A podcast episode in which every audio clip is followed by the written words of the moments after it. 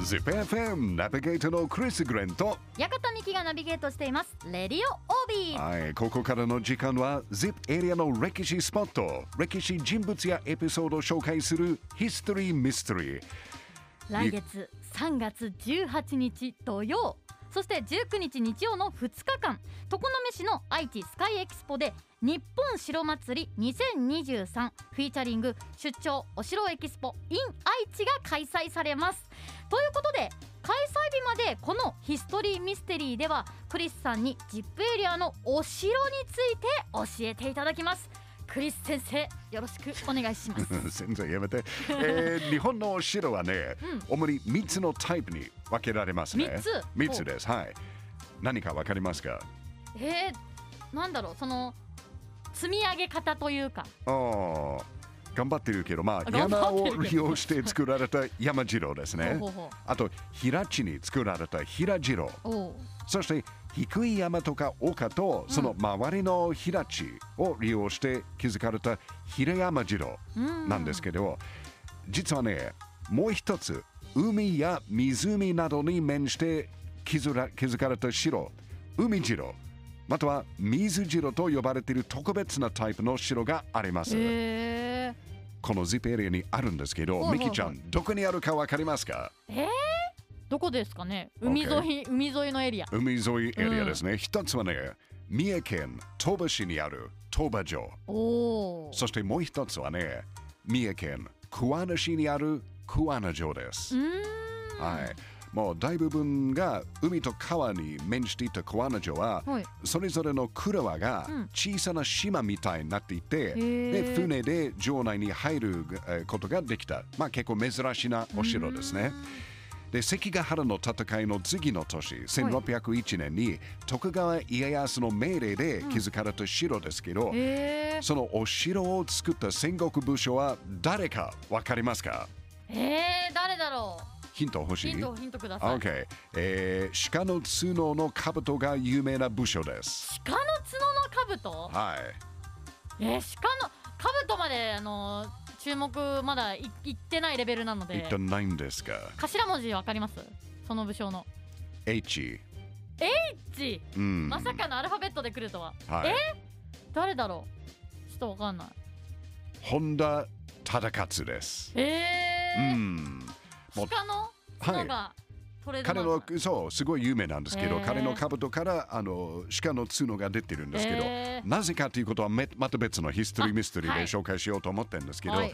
まあ忠勝はね、うん。家康からの信用も扱った武将ですね、うん。現在の大河ドラマどうする家康にも登場していますよね、はい。で、えー戦略的政治的財政的に非常に重要な位置にあった小穴城は、うん。面積もかなり大きいです、もう小穴城がうんうん。築城された1601年頃の、はい。えー大大名のお城の面積はだいたい500平方メートル。うん。まあこれでも結構大きな方なんですけど、小穴城はね、なんとそのおよそ4倍の面積がありました。えじゃあ2000ぐらいってことそうですよね。2000平方？うん。1700ぐらいなんですけど、うん。まああとあの小穴城はね、天守もすごい立派でした。高さ9.7メートル、うん。えーまあ、現在のビルの3階ぐらいの高さのある天守台の上にはい。6階の天守が立ってました。えー？まあ、それを想像するだけでもかなりでかいとわかりますよね。うんいね。はい、この天守の他に、うん。小穴城はね、うん。三重の櫓が3つもありました。すごいですね。これも本当にすごいこと。豪華すぎません？まあ、結構豪華ですよね。はい。